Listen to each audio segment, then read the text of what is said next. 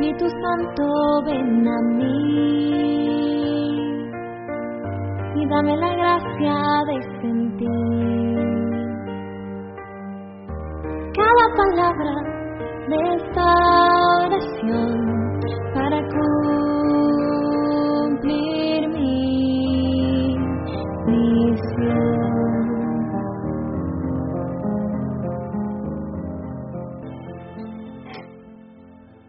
La certeza de que Dios siempre nos acompaña, nos ponemos en la presencia del Padre, del Hijo y del Espíritu Santo. Te saludamos, Santo Espíritu de Dios, amor del Padre y del Hijo. Invocamos tu presencia para que tu inspiración y tu gracia llegue a nuestros labios y a nuestros corazones. Le pedimos a nuestros santos ángeles custodios que nos animen a poner esas santas inspiraciones por obra para la mayor gloria de Dios Padre. A ti, Santísimo Señor Jesucristo, gracia y bendición especialmente para nuestros oyentes, aquellos que están pasando por crisis de fe, alguna tribulación específica, alguna carencia, alguna necesidad, alguna enfermedad del cuerpo o del alma. Te pedimos en definitiva por todos aquellos que estamos necesitando de ti.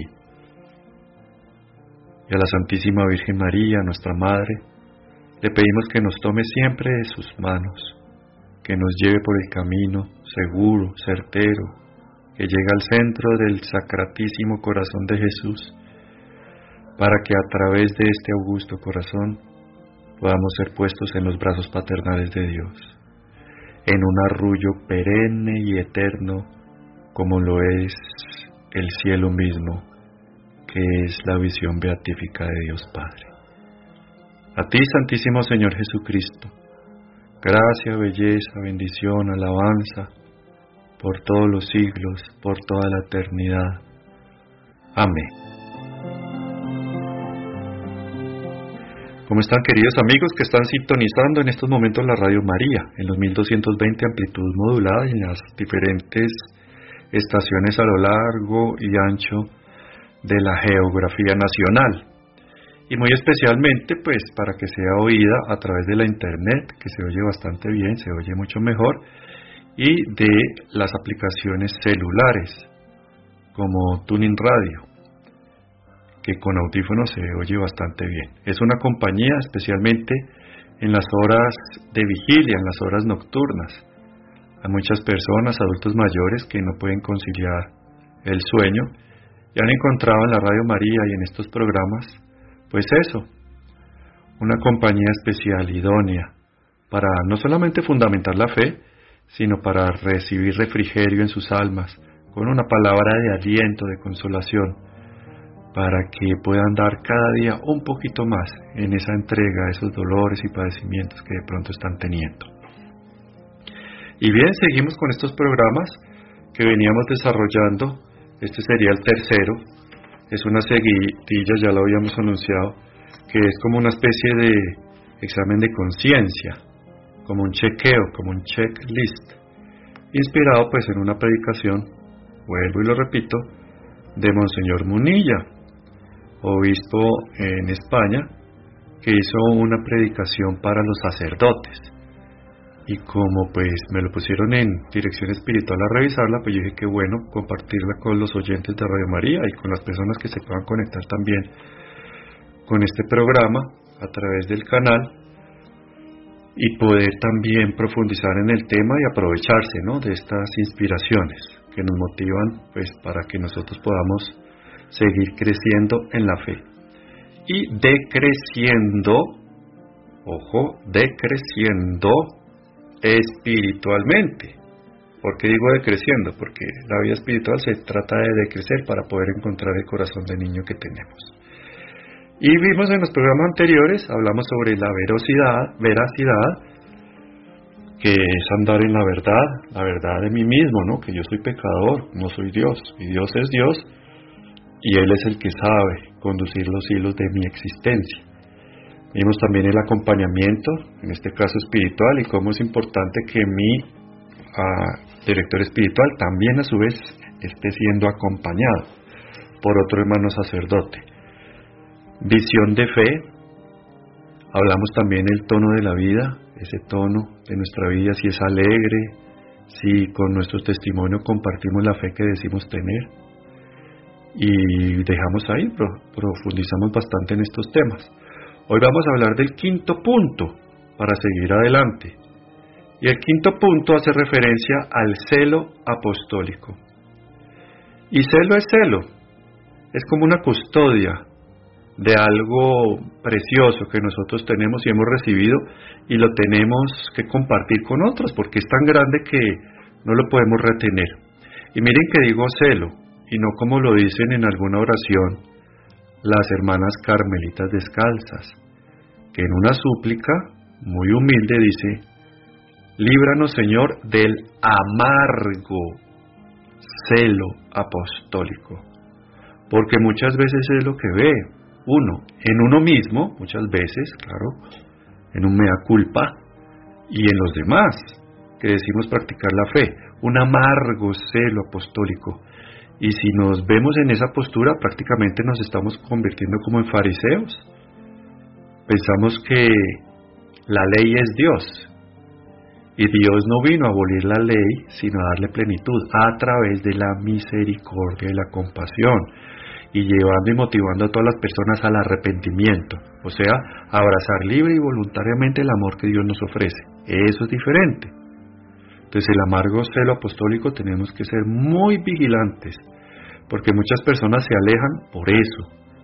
A las personas primero hay que verlas, acogerlas, aceptarlas como son, el libre albedrío, Dios lo respeta porque no nosotros, pero no nos podemos quedar ahí, tenemos que orar por esas personas, iluminarlas, o sea, hablando con la verdad pero con delicadeza, sin imposición, sino con proposición.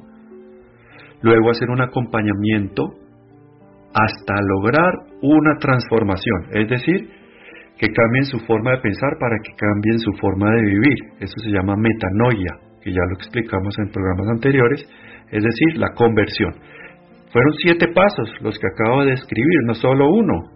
Uno piensa que uno le dice en una diatriba ir a algo a alguien y pienso que porque le dije eso ya, yo ya cumplí, él verá y si no lo hace, pues es su problema, yo ya salvé mi conciencia y puedo recostar tranquilo mi cabeza en la almohada y dormir plácidamente, cuando esto no es así, no puede ser así.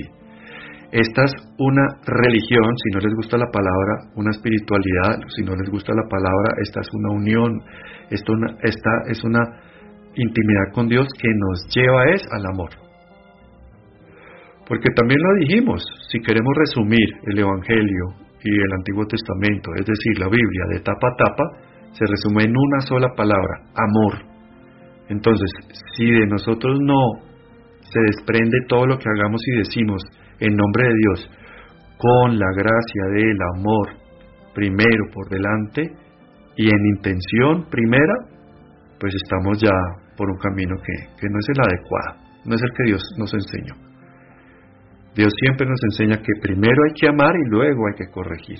No nos es lícito corregir de entrada si primero no hemos amado a la persona. Es más, no podemos ejercer ningún carisma, ningún don que Dios nos haya llevado a ejercer si no lo ejercemos primero habiendo amado a las personas a las cuales vamos a depositar el beneficio de esa gracia que se nos ha conferido. Y eso lo tenemos que hacer primero con la oración. Recuerden las palabras de Santa Teresa de Calcuta. El silencio nos lleva a la oración. La oración nos lleva a la fe. De la fe se desprende el amor y del amor brota el servicio. Muchas veces nosotros, si somos honestos, comenzamos por lo último, por el servicio, cuando todo comenzó por el silencio, para poder escuchar la voz de Dios. Por eso no escuchamos la voz de Dios, porque si somos honestos, vuelvo y lo repito por enésima vez, somos ruidosos, somos ciudadanos del siglo XXI Estamos llenos de ruido externo e interno. Y el interno es el que más daño hace porque es la loca de la casa, que no para de hablar, de hablar paroxísticamente. Entonces, este celo apostólico, dijo Jesús, haciendo referencia a él. He venido a prender fuego y cuánto deseo que ya esté ardiendo. ¿Cuál es ese fuego? El fuego del amor, o sea, el fuego del Espíritu Santo. Porque el Espíritu Santo, por definición, es amor, amor del Padre y del Hijo. El celo de tu casa me devora. ¿Cuál es tu casa? El templo, la construcción, ya Jesús lo enseñó y San Pablo lo replicó cuando lo entendió. La casa eres tú, tu corazón, tu mundo interior, ese es el templo. Sí, hay lugares hechos por manos expertas, por arquitectos, con muy buen gusto. Los llamamos templos, iglesias, ermitas, santuarios, capillas, los llamamos catedrales, como queramos llamarlo. Pero el templo primero eres tú. Y desde esa perspectiva tú eres sagrado. El cuerpo es templo del Espíritu Santo. Y si es templo del Espíritu Santo, ese templo merece todo el respeto. Primero, respetando la vida. Porque si no respetamos la vida como derecho primero, ¿cómo podemos aspirar a los demás derechos? Pues no lo podemos hacer. Entonces el celo de tu casa me devora, o sea, el celo de las almas, la casa individual. Por eso Jesús desgastó su vida como se desgasta una vela hasta que el pábilo vacilante se apaga. ¿Y por qué? Buscando, transitando. Las sandalias quedaron totalmente desgastadas, deslustradas, porque transitaron muchos caminos polvorientos, muchos caminos pedregosos, buscando almas, buscándote a ti, buscándome a mí. Y eso no tenemos ninguna existencia, ninguna eternidad, ninguna vida, así sea finita o eterna, para agradecerlo. Ese deseo de ganar de almas para Cristo también tiene que estar impreso en nuestras vidas como una impronta, como un sello, como un tatuaje, como una marca atizada a fuego, como se marca el ganado. Así tiene que estar marcado nuestros corazones a fuego, ganar almas para Jesús, almas para Cristo, como lo decía nuestra santa, Santa Madre Laura Montoya. Dos sedientos tú de almas y yo, y yo de saciar tu sed. Son dos sedientos. Jesús necesita alma. Eso fue lo que dijo en la cruz. Tengo sed. Hace referencia a sed de almas. Que no se pierda ni una sola gota de mi sangre. Que no caiga el piso en vano. Que no se desperdicie, que no se pierda. Y nosotros al ver esa postura de Dios, que se entregó a sí mismo hasta la última gota, porque recordémoslo, la gotica de sangre que derramó en la presentación, cuando lo presentaron en el templo, era suficiente para redimir todo el universo hechura por las manos del Padre Celestial. Pero Jesús no se sabe dar por muestras gratis, por pequeñas minucias. Dios solo se sabe dar como se sabe dar, todo entero. Por eso Él dijo, esa gota de sangre no es suficiente para mí.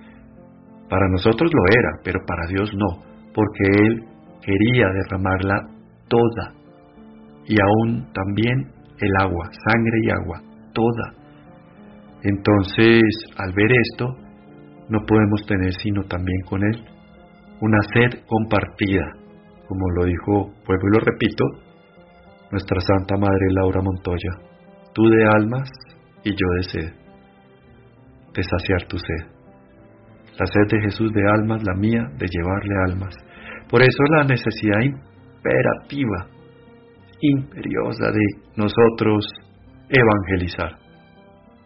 El evangelizar es primero una presencia, la tuya, la mía, una actitud, un ejemplo, un testimonio de vida. Y si es necesario, también hablaremos. De hecho, esta es la evangelización en nuestros hogares, ¿no? Eso sí que lo hemos aprendido con lágrimas. En la casa no se evangeliza, en la casa se muestra. No se habla de Dios, se muestra a Dios en nuestro comportamiento, en nuestras actitudes, en nuestras formas de hablar, de mirar, de abrazar, de dar un consejo, de comprender, porque los demás también tienen ese derecho dado por Dios de cometer errores, porque todos somos finitos, compartimos la misma naturaleza caída, no somos ángeles. Y siempre que vivamos con alguien nos vamos a desilusionar, porque nosotros los seres humanos tenemos esa capacidad de desilusionar. Somos desagradecidos, no somos coherentes. Por eso estamos en este camino, porque la casa común que es la iglesia es una hospital de campaña. Van muchos heridos a los cuales hay que sanar. ¿Y quiénes son los que los sanan? Otros heridos. En el servicio del amor solamente los soldados heridos pueden servir. Por eso, tu herida, tu misión. Has sido herido en algo específico, moral, físico, afectivo, psicológico. Esa herida es tu misión. Estás llamado a sanar a otros que también están teniendo y compartiendo esa herida que tú has tenido. Hay que liberar camas, como se decía en pandemia. Liberar camas rápido para que se acueste otro que recién está herido, pero tú ya has transitado un camino de sanación y ya tienes la posibilidad de empezar a ayudar en la sanación de otros. Ese es el celo verdadero apostólico, el celo de la compasión, palabra que me gusta inclusive un poquito más, la palabra de misericordia. La palabra de misericordia es el corazón, mi, miseria viene de, de afección, y cordis de corazón. Es el corazón de Dios que se abaja la miseria humana y lo levanta, devolviéndole su dignidad. Eso es misericordia. Pero me gusta más la palabra compasión, porque la palabra compasión es compartir el dolor de otro, ayudarle a otros a llevar sus propias cruces cuando yo también estoy llevando la mía, convertirme en sirineo por amor y por voluntad propia. Esa palabra de compasión me parece más bonita porque es una palabra que se está necesitando demasiado. La vemos ejercida con mucha facilidad de la compasión con los animales, con el cuidado de los perritos, de los gaticos, el veterinario, hasta EPS hay para ellos, para el cuidado, el cariño, la atención, la alimentación. Pero estamos descuidando la compasión primera que es entre nosotros mismos, entre los seres humanos. Jesús lo demostró cuando les lavó los pies a los discípulos. Se ciñó la cintura con una toalla. ¿Qué quiere decir eso? Se vistió de esclavo y le lavó los pies como un signo de purificación, de agradecimiento y de envío para que ellos vayan a hacer lo mismo. ¿Con quién? Con sus cercanos, es decir, con los miembros de su casa. Porque muchas veces nosotros cohabitamos bajo un mismo techo con el indigente y que sufre de inanición espiritual y afectiva, que es nuestras esposas, nuestros esposos, nuestros hijos, nuestras hijas, nuestros sobrinos, nuestros padres, nuestros tíos, abuelos, etcétera, nuestro núcleo familiar primero. Y ellos son los que están necesitando esa compasión, ese servicio, esa palabra de afirmación, esa palabra de agradecimiento, ese regalo, ese abrazo, ese beso, esa compañía. Entonces tenemos que ejercer el celo apostólico primero en nuestras casas, que es la iglesia doméstica. Entonces el cansancio es un límite y es un índice además del mucho o poco celo apostólico que nosotros podamos tener. El que tiene más celo apostólico se cansa menos. Claro, el Padre Pío lo decía, en la vida espiritual, el que más corre es el que menos se cansa. Y es así. Cuando tú estás recibiendo esa fuerza, ese fuego del Espíritu Santo que estábamos haciendo referencia, no te cansas. Puedes hacer una predicación de dos horas, de dos horas y media, hacer un servicio extenuante de todo el día. Y el cansancio sale en la hora nocturna, cuando llegan las pavesas de ese día que se tienden a apacar y ya es necesario elevar una plegaria final. Señor, te entrego mi espíritu para que en vigilia permanente te alabe y te bendiga durante toda la noche. Pero este cuerpo entra al, al reposo y al descanso nocturno porque está cansado, felizmente cansado, porque se ha desgastado y cansado por amor a ti en los demás. Porque recordemos, a Dios se ama y se sirve en el hermano, en la otra persona. Entonces, como lo dice el Padre Pío, repitámoslo, en la vida espiritual, el que más corre se cansa menos. Y si tú vives cansado por el ejercicio ministerial que estás haciendo, la ayuda que estás ejerciendo en tu parroquia, lo que sea que Dios te haya puesto a hacer, si te cansas, tienes que revisar, por eso estamos haciendo estos programas, revisar cómo está tu intimidad con Dios, tu intimidad con el Espíritu Santo, porque la obra la haces el Espíritu Santo. Mi yugo es llevadero, mi carga es ligera, dice Jesús cuando previamente dijo, vengan a mí todos los que están cansados. Si tu, casa, si tu carga la sientes y la percibes demasiado pesada, es porque no es de Dios. Porque Dios lo digo, mi carga es ligera, mi carga es llevadera. Si tú sientes la carga que llevas, entre comillas, en tu apostolado ligera, te alabo y te bendigo, Padre, porque estamos llevando la carga de Dios y esta carga es ligera. Está el mundo ardiendo y nosotros entretenidos en bagatelas, le dijo Santa Teresa de Ávila una vez en una reprensión amorosa a sus hermanas. Entonces no podemos perder el tiempo en tonterías. Y eso sí que lo vemos nosotros en las parroquias y el demonio lo sabe hacer perfectamente.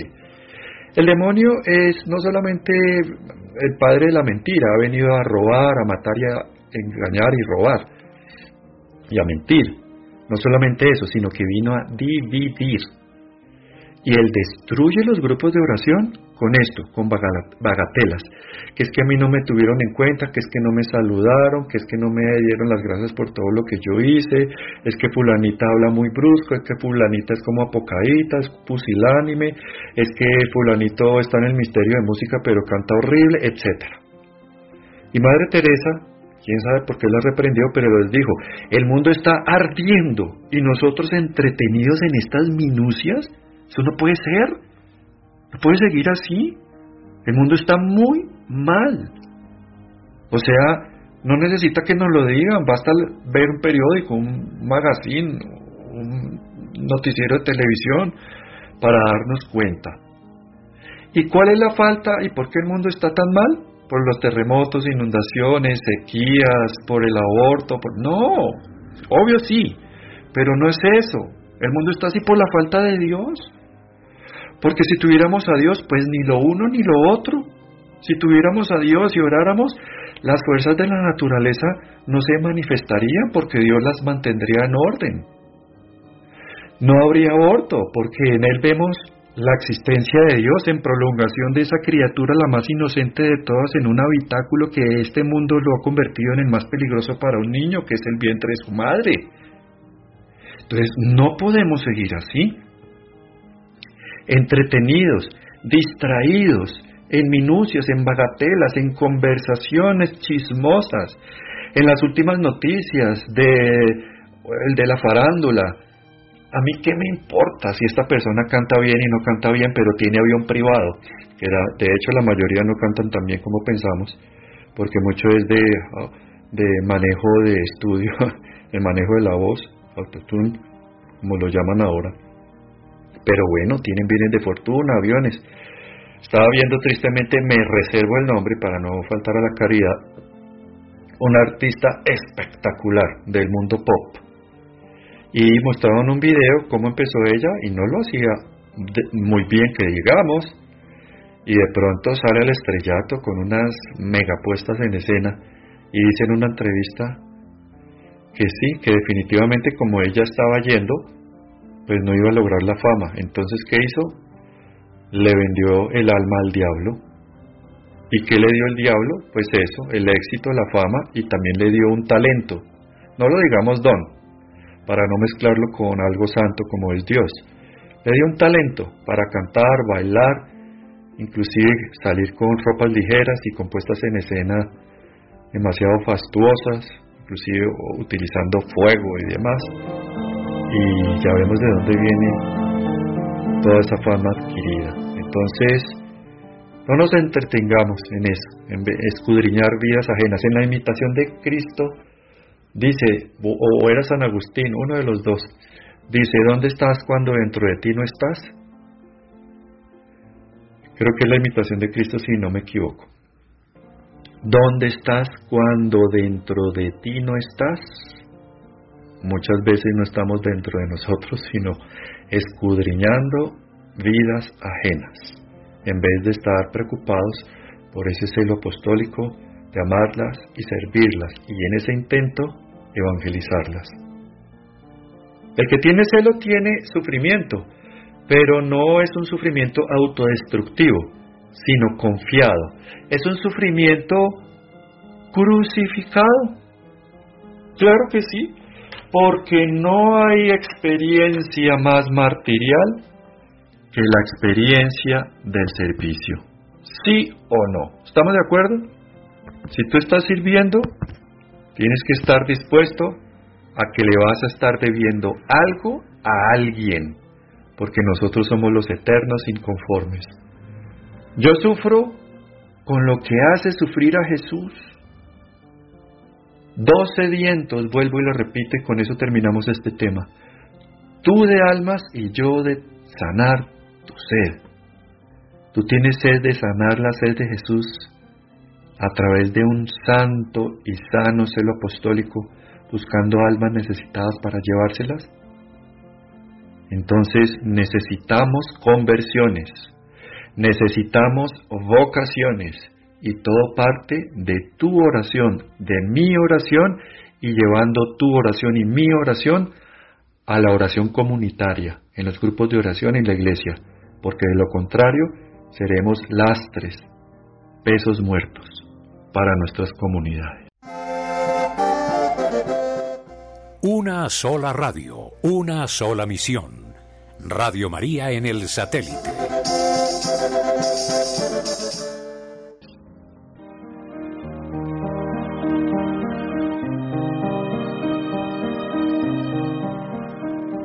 Y bien, queridos amigos, entonces seguimos avanzando en este tema, ya llegamos al sexto punto.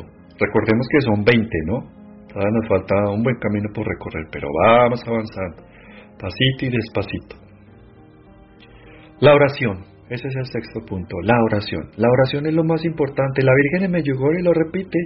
Yo me acuerdo en los años 90 al inicio, cuando estaban todavía los cassettes vigentes, en un cassette de la Santísima Virgen María decía, mis niños, hoy los invito a la oración, que la oración sea el centro de vuestras vidas. Gracias por responder a mi llamada. Mis niños, hoy quiero invitarlos a algo muy importante, a la oración. Que en la oración encuentres vuestro descanso. Que en la oración esté motivada vuestra alegría. Gracias por responder a mi llamada. Más adelante decía, mis niños, oren, oren, oren. No tengo nada más que decirles. Gracias por responder a mi llamada. Y en la mitad del cassette ya cuando uno casi se estaba durmiendo de oír casi que lo mismo, porque la Virgen tiene esa facultad, esa virtud. Ella hace el método del disco rayado, el método de la gotera. Repite y repite las cosas sin cansancio hasta que las aprendamos y las vivamos y las apliquemos. Ella no se cansa, somos nosotros los que nos cansamos de pedir. Ella no se cansa de orar por nosotros y invitarnos a la oración. Entonces, como digo en la mitad del cassette, ella decía, mis niños, cuando yo les digo oren, oren, oren, no les estoy diciendo que aumenten el número de oraciones, sino que tengan un deseo continuo de Dios. ¿Qué nos está diciendo con esto la Santísima Virgen María en Medjugorje y la Reina de la Paz? Nos está diciendo no que hagamos oración, sino que seamos oración. Todo debe ser oración. Levantarnos, bañarnos, desayunar, es oración. Caminar, ir al trabajo en un vehículo de transporte en el que usemos siempre, es oración. Trabajo es oración. Si no, pregúntenle a San José al final de su jornada cuál era su oración. Y luego llegar al descanso nocturno en la noche es oración. Ya lo dijimos en la parte primera del programa, que nuestro cuerpo cansado descanse, pero que nuestra alma permanezca en vigilia, en oración. Todo debe ser oración. Debemos ser oración. A Basula Riden, una vez Jesús, pues cuando se le empezó a parecer que hizo una mística ortodoxa griega, aprobada sus escritos también por la Iglesia católica, por eso se puede hablar de ella con libertad, Jesús le decía, Basula, quiero que me sirvas. Y ella dijo que sí. ¿Te puedo servir en blue? Le replicó. Y Jesús le dijo, sí, claro. Entonces entendió que su vocación no era la vida religiosa. Bueno, ella se casa, tiene hijos, sigue avanzando su vida. Y Jesús le dice, Basula, quiero que hagas 24 horas de oración al día. Y Basula le dijo, pero Señor, me tengo que levantar temprano, hacer el desayuno, alistar a los niños, llevarlos al colegio, alistar las cosas de mi esposo, ir a mercar, arreglar la casa. Y Jesús le dijo, no, Basula, no has entendido. Cuando yo te digo que quiero que hagas 24 horas de oración al día, lo que te estoy diciendo es que todo lo que hagas, lo hagas conmigo. Si te levantas temprano, juntos lo haremos, haremos el desayuno, juntos llevaremos a los niños. Luego yo te acompaño al mercado a escoger los granos, las frutas y las verduras. Llegaremos a la casa y juntos haremos el aseo y la pondremos bonita. Todo conmigo, o sea, toda oración. A eso se refería Jesús a Basula y a eso hace referencia esto que estamos diciendo. Tú y yo no debemos hacer oración, sino ser oración ser oración, tener un deseo continuo de Dios todo el tiempo, que cada latido de corazón, cada respiración, cada pensamiento siempre esté en orden a Dios, aunque aparentemente estemos distraídos en una actividad que es de esparcimiento, como es ir a ver una película, porque hasta las películas deben ser escogidas y el primero en ser invitado debe ser Jesús, el Espíritu Santo para que nos acompañe, porque toda película también puede traer su enseñanza. De hecho, se deben ver las películas y la televisión con sentido crítico, los que todavía ven televisión, porque ya muchas personas mm, están dejando esa práctica de ver televisión por la información que trae, que es tan superficial y tan, digamos, amañada, por decir una palabra. Entonces, es una llamada a una relación, en definitiva, todo esto que estamos hablando. De hecho, religión, la palabra religión viene del, de la palabra unión. La palabra religión significa unión. Dicho sea, paso entre paréntesis, no es el tema. La palabra eh, yoga viene del sánscrito de una lengua antigua que significa unión. O sea, el yoga también es una religión. Aunque se hagan las solas posturas, es una invocación de deidades politeístas que ya sabemos que no vienen de Dios, son espíritus caídos. Bueno, cierro el paréntesis, lo dejo solo ahí.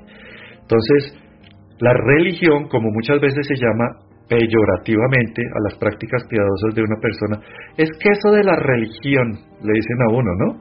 El ateíto de la familia.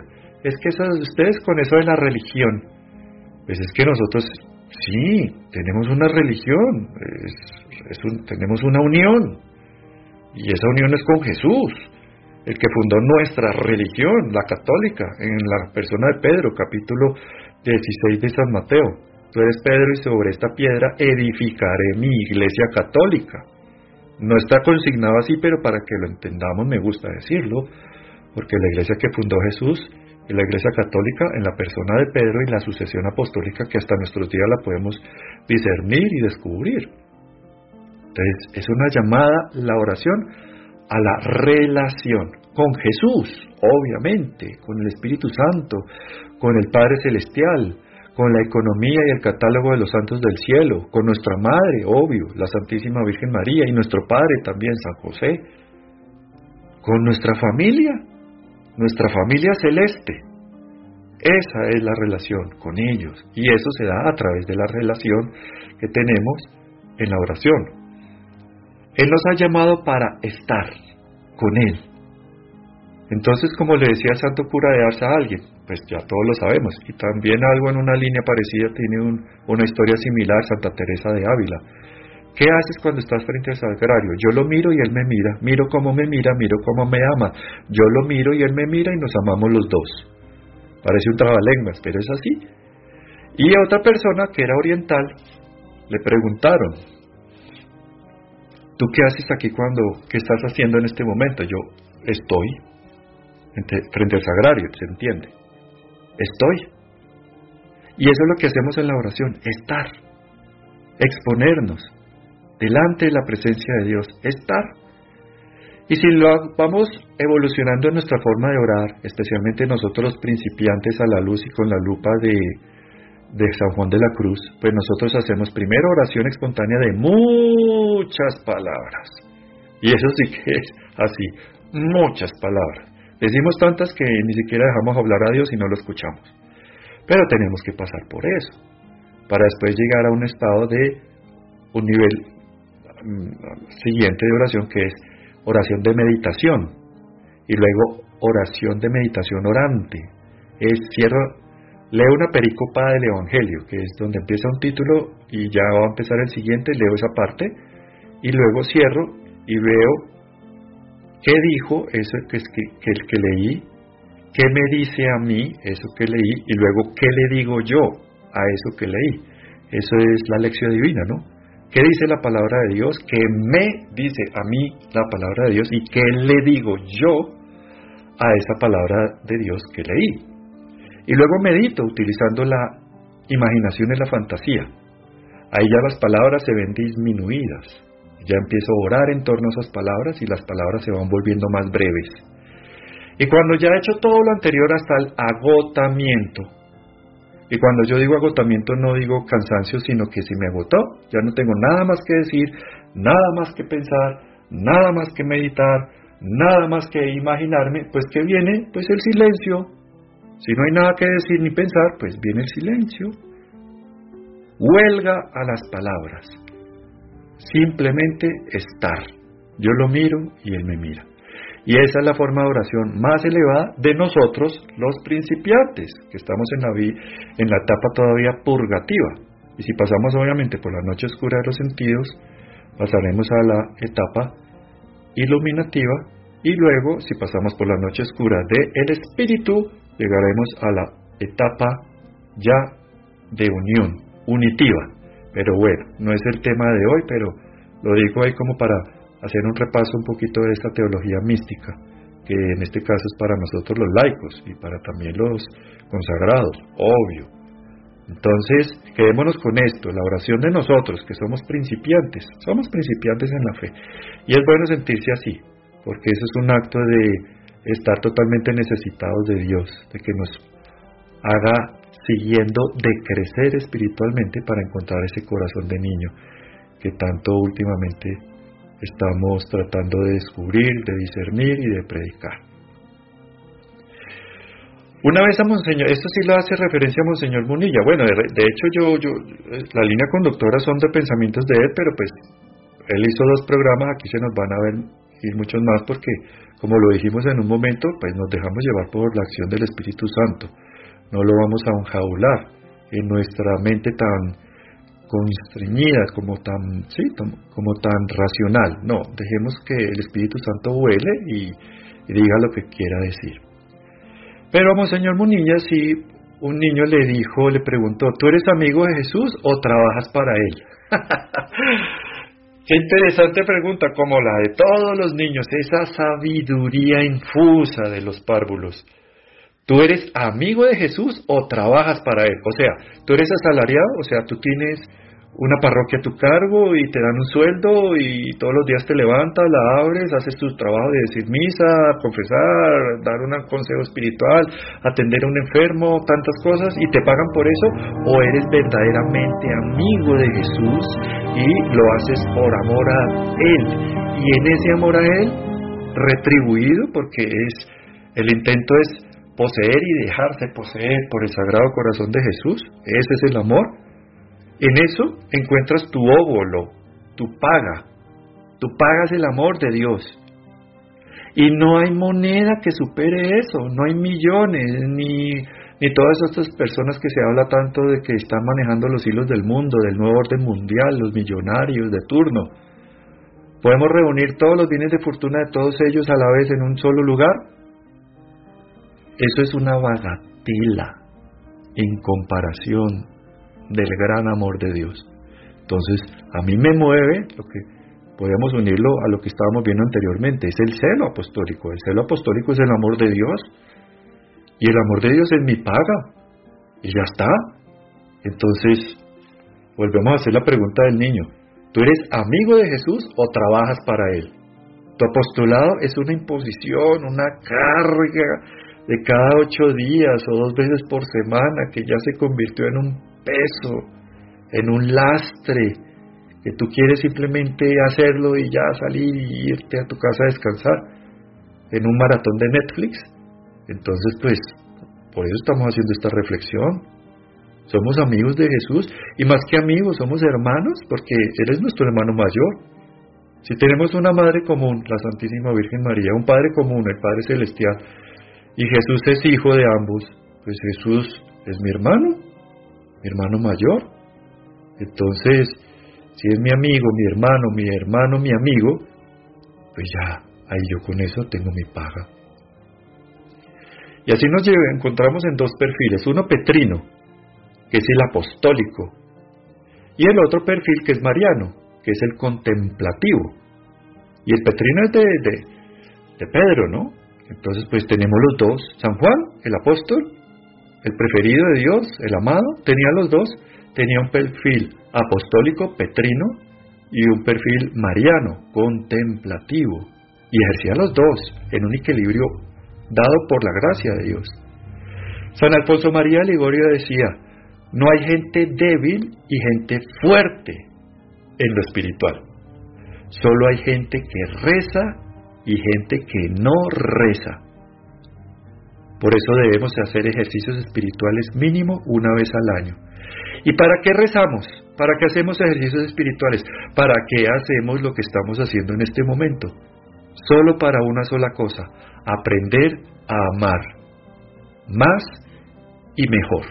Y como lo dijo el santo, el que reza se salva, el que no reza se condena.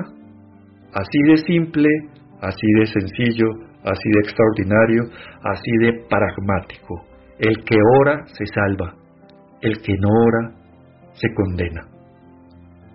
Y como no nos queremos condenar, sigamos orando para entrar cada día más en esa intimidad, en esa relación, en ese estar con Dios.